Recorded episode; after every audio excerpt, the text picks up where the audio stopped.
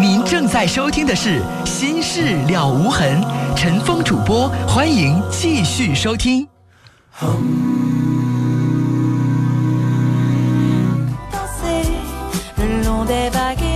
好，听众朋友，这里是《心事了无痕》节目，欢迎您继续收听，我是主持人陈峰，导播是百宁。五五二八的听众说：“十九这小伙你很纠结呀，你们都还小，你们在玩的是一个状态，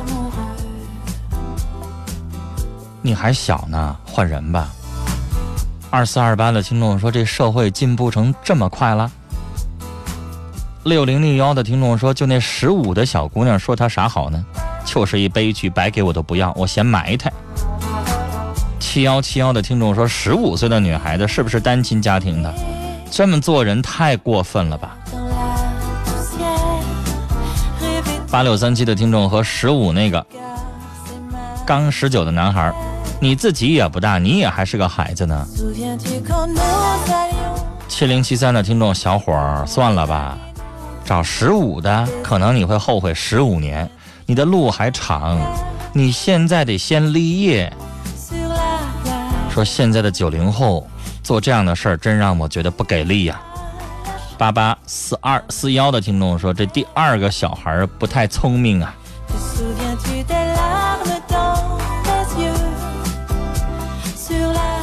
八零二零的听众说：“我也是九零后，二十了，我会觉得这人这代人有点可悲。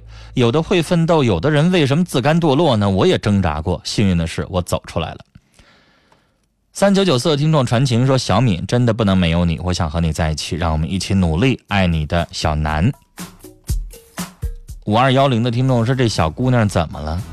真不敢想啊，十五啊，还不止一个。还有那小伙。”你怎么越回越越活越回旋呢？人家比你小四岁呢，你要是三十，人比你小四岁行；你十九，人比你小四岁，赶快离开吧。一个幺三个二的听众说，尽管那是个十五岁的小女孩，但她是一淫荡女，不值得你为她浪费一分一秒的时间。快别联系了，网恋也不真实。你知道他说的是真是假吗？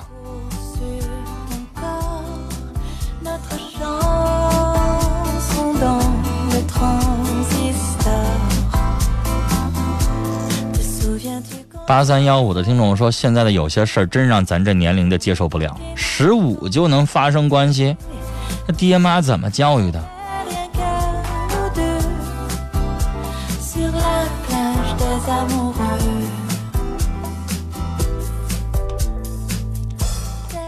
五二二幺的听众说：“这小女孩懂得太早了，一个女孩怎么能这么随便呢？”九零九二的听众说：“小伙儿别太傻了，本来就网恋，还这么对待你。十五的懂什么？还那么破，太傻了，赶紧把这破烂扔了吧。”幺五四三的听众说：“我也十九岁，我男朋友也让一个十五岁的女孩给勾引走了，他们也是网恋，而且他们还发生了性关系。”现在十五岁的小孩真的很开放，你男朋友碰到不是一个人吧？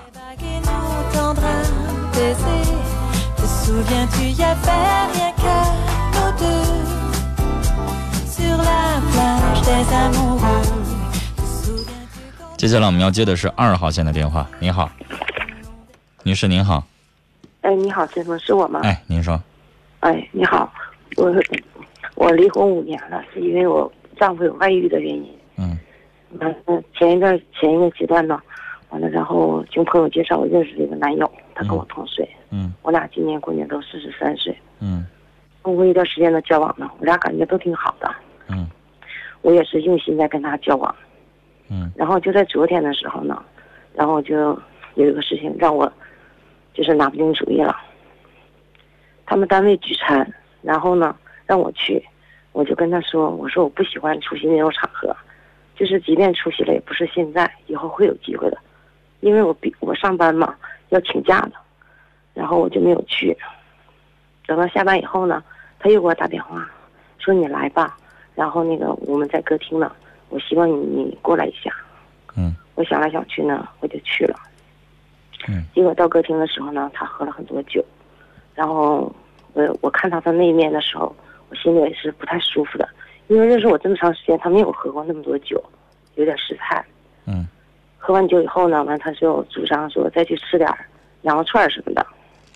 完我看他的另外两个朋友呢，并没有意要去，他就执意要去。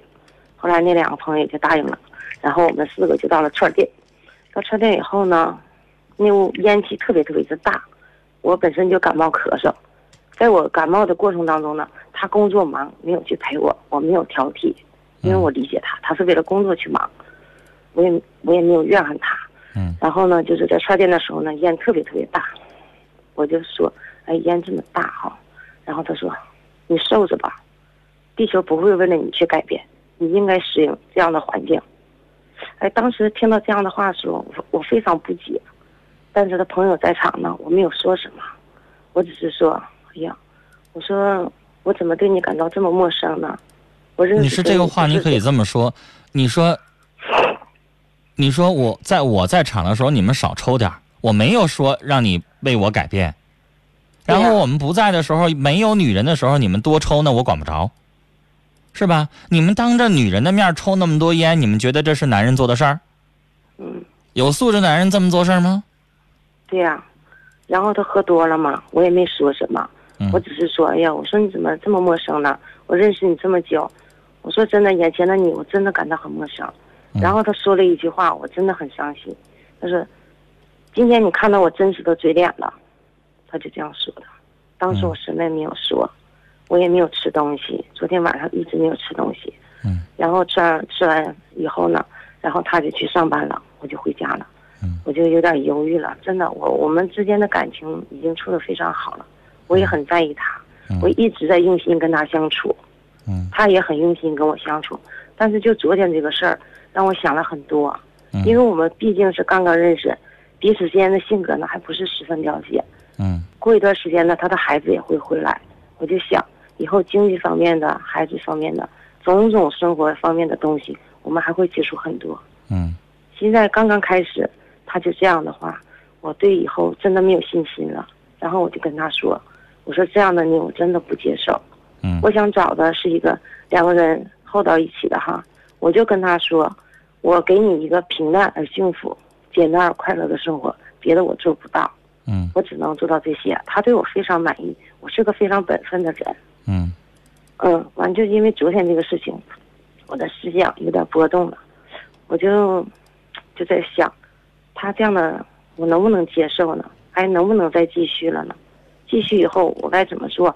是不是我要求他过高了呢？你是关键是吧？他这话就说的不好听，只是他这一件事儿说的不好听。嗯，他这是喝完酒之后做的事儿。女士，实际上如果他第二天道歉，那就无所谓了，那就无所谓了。他让我原谅他，因为女士人有的时候是会有犯小性子的时候。嗯，你也会有任性的时候，人有的时候会这样，吵起架来心不顺了，喝了酒了，怎么怎么样，由着自己的性子怎么怎么样，这是有可以的。女士，这个事情不能光这么说这么一句话，然后你就由此判断你俩合适不合适，这样做有点武断。哦，我认为，在接下来的相处过程当中，现在出现这个问题了，你就应该注意他喝酒。喝酒完了之后，他是不是整个人就性格就彻底就变了，就开始五了豪风了，开始就不讲理了，开始就怎么怎么地了？你得观察这个了。哦，甚至以后你可以在这段时间当中。你甚至可以让他多喝两次酒，然后你通过酒后你去发现他的一些问题。如果喝了酒还这样的话，女士，那你可以跟他考虑分手，因为这人只要一喝酒就不是他了。但他可能赔礼，他赔礼道歉挺真诚的，完说的就是，哎，我真的不知道我会这样说，因为当时他说话的时候，我用录音机给他录下来了，我就怕他不承认。完了，然后给他放录音的时候，他就说：“哎呀，这话是从我嘴里面说出来的吗？”他自己都不相信。然后我说真的，真是你这样说的。然后今天早上他就给我赔礼道歉，他说我以后坚决不会再这样了。嗯，嗯，那就行了呗。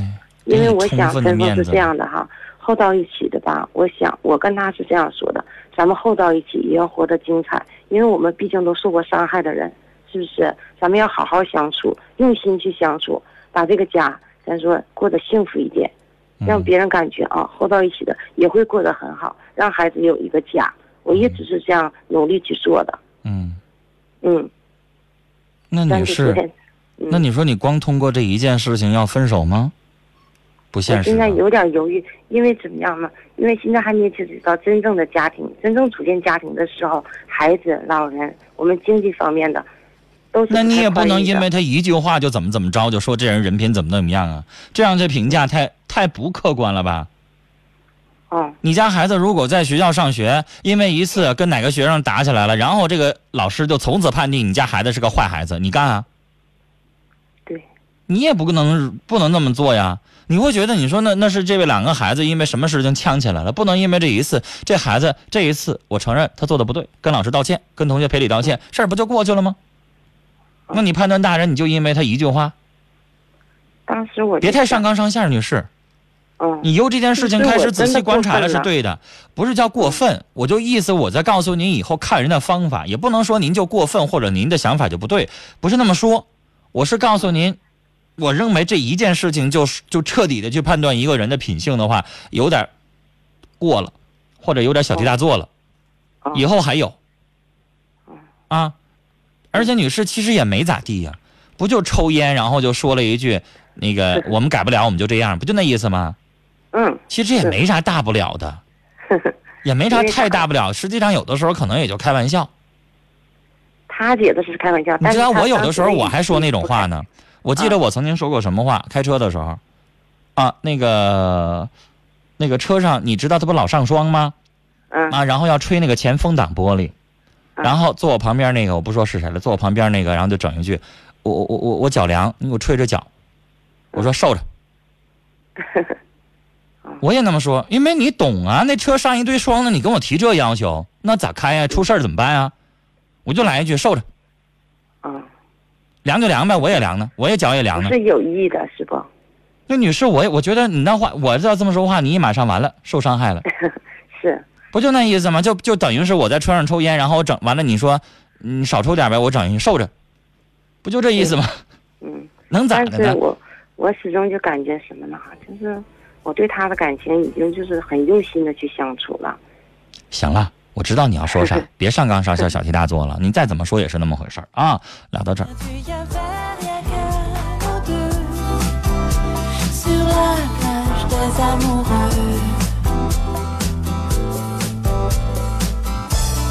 来，我们继续来看听友的短信内容。九二六幺的听众说：“刚才这小女孩十五岁，太不尊重自己了。我比她大两岁，我觉得她太不自重，丢女生的脸呢。”三八幺七的听众说：“这样的女生我见过，身边就有，我觉得她们太脏。”一个九三个八的听众传情：“小东，听说你住院手术了，很惦记你，你一定要坚强，记住风雨过后是彩虹。我不知道你在听吗？过几天我们去看你，保重。”七零七八的听众，您的短信没发送完整，我只收到今年因为后边就没了啊。如果很重要的话，您把它补充完整。八九八六的听众说，老公现在在监狱中服刑，他判了五年，在狱中，我去看他，他说我必须等他，要不然他出来他不放过我。我俩是二婚，他总爱喝酒，之后摔东西还小心眼儿。我和男人说话，他都生气。请问我应该等他吗？我应该怎么做呢？女士，无论从道德上来说，还是从法律上来说，你都没有义务去非得等他。他的话你可以理解，你可以看他，你可以给他写信，但是他这么要求一个人，话这么说的话，要我反正我没法等。你就问他，你说我要是被判五年，你会等我五年？你能等？你知道他要好好跟你商量的话，我我就不知道该说什么了。好好跟你商量，媳妇儿，我都这样了，你等我呗。他要这么说的话，咱谁都心肠软，谁都不能说不等。但是他现在用这个话这么说你，要求你，威胁你，恐吓你，那咱凭啥受他这恐吓呀？谁听了谁都得一梗脖，凭啥呀？你越这么说，我越不等。让他检点一下他自己吧。都已经犯了错，都已经服刑了，跟自己身边仅有的亲人还这么说话，还这么蛮不讲理，最后众叛亲离，谁还理他呀？我们再来看啊，四九幺幺的听众，这短信没发没发送完整，一会儿我们再念他的短信。二零三七的听众说：“我十九，男朋友二十二，处的很好，可妈妈不同意我现在处对象，我还不想分手，咋办？”我也觉得你现在谈恋爱稍微早点，等两年能咋的呢？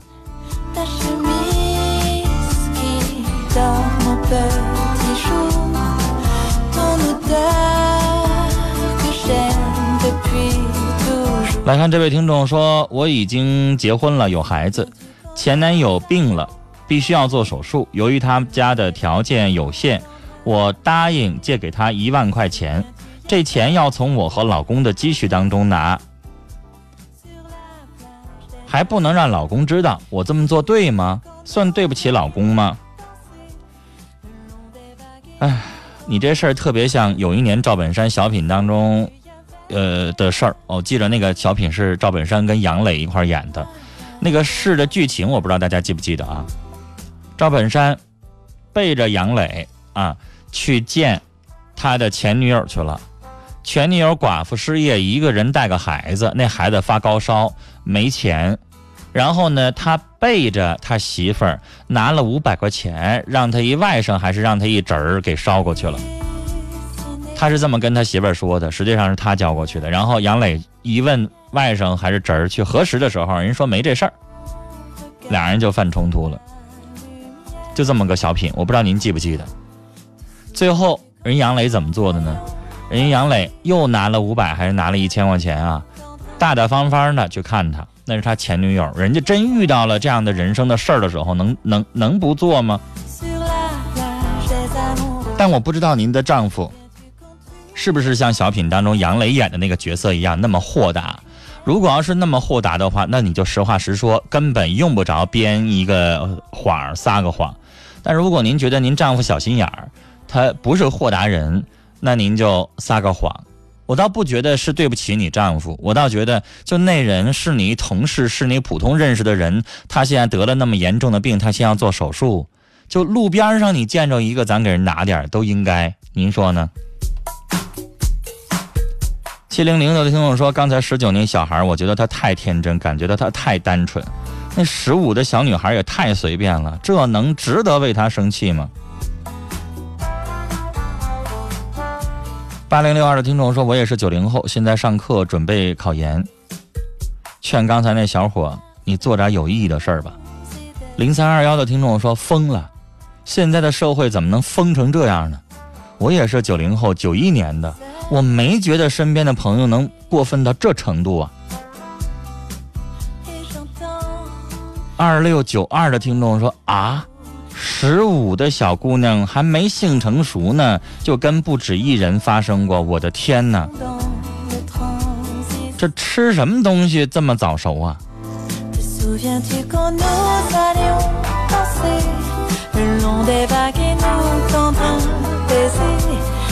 八七六九的听众说：“我想问，刚才那个小女孩十五岁，有的听众说她现在也是破烂了。”我十七了，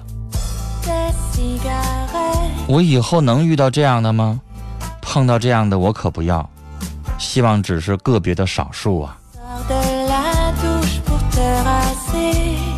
二三零七的听众啊，发了这么一条短信，他说：“恨的最高境界是原谅，想要忘记你恨的人，最好的办法就是原谅他。”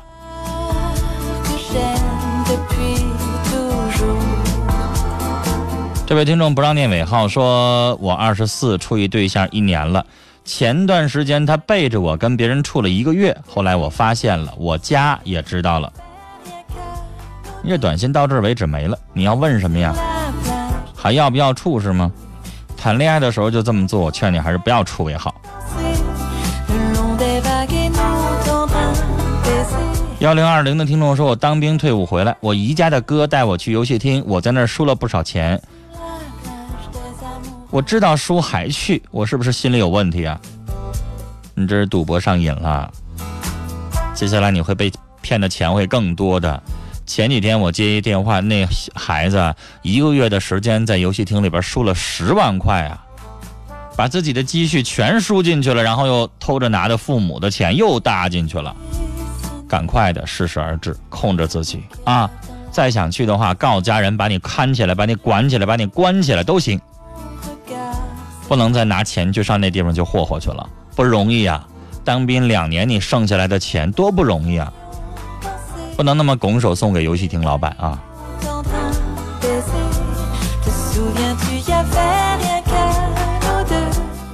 九五幺五的听众，我英文不好，你前面这个英文我认识，但是原谅我不给你念出来了啊！呃，我口语不太好。他说怀念矜持的爱恋，记得曾经我爱过你。四九五零的听众说，我认识一女人，她结婚，我没结婚。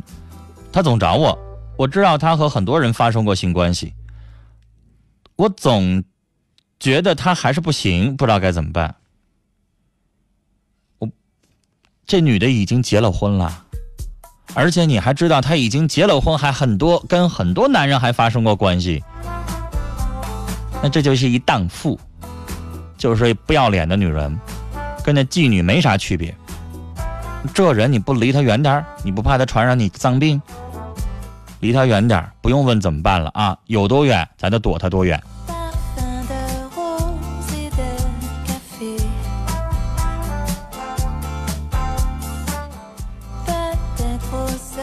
再来看一位听友的短信。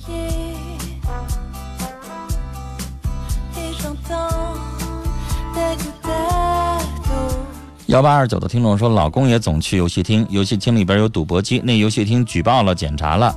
晚上还能开，我不知道该怎么办了。你把你老公的钱管起来，没钱了他还能去那玩什么呢？然后你可以天天举报，让警察天天查，我看还有没有人去那儿。九五九七的听众说，我是大二的学生，喜欢一个我的同学，但是他对我时好时坏。我的另外一个朋友也喜欢他，而有另外一个人又喜欢我，我咋办呢？你说这热闹哈，你和你的一同学一起喜欢上一男孩是吗？是这意思吗？或者是女孩？你也没说你是男的，然后有另外一个人喜欢你，你就不知道咋选择了是吧？爱情这个东西不得是选择你喜欢他，他也喜欢你的吗？喜欢你这个，你喜不喜欢他呀？五九三八的听众说，打工两年，几乎每天都听你的节目。由于家里又给我找一份好的工作，呃，就要离开这里了，要去内蒙。感谢您的节目陪我度过的每一天，希望您一路顺风啊！也希望您到新的城市哈，尽快的站稳脚跟啊，然后能够更多的收获吧，步步高升，然后收入更多。六七六三的听众说：“我的好朋友特别喜欢您的节目，可是他以后永远也听不到了。希望他在那个世界当中没有车来车往，很想他。”八二九二的听众说：“我跟老公君君走到一起非常不容易，每一次他都动不动呃，每一次我都动不动的对他发脾气，可是他太惯我了。我体谅老公，老公太累了，爱你的。”爱你，老公，宝贝妍妍。我想多说句话，你都知道，你每次经常跟人冲人发脾气，你还知道跟人家道歉，你能不能收收你的脾气，管管你的脾气，对你老公也好点儿呢？你老公的容忍性也是有限的呀，别挑战人家的极限。二二三九的听众说：“爱上有家的人错了吗？”你这不是废话吗？你应该也有父母吧？你也是有一个完整的家庭的人吧？外边有一小姑娘，爱上你爸爸了，然后没事勾搭你爸爸，然后他给我发一短信问我爱上你父亲了，有错吗？你想不想扇他一耳光啊？你想不想揍他呀？如果你想揍他的话，你现在自己就揍自己一下吧。还问我说：“爱上有家的人错了吗？”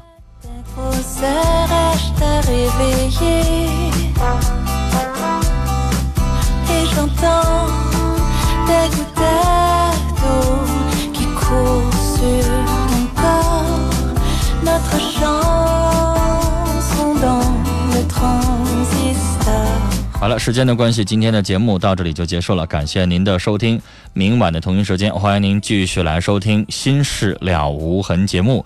陈峰祝您晚安，再会。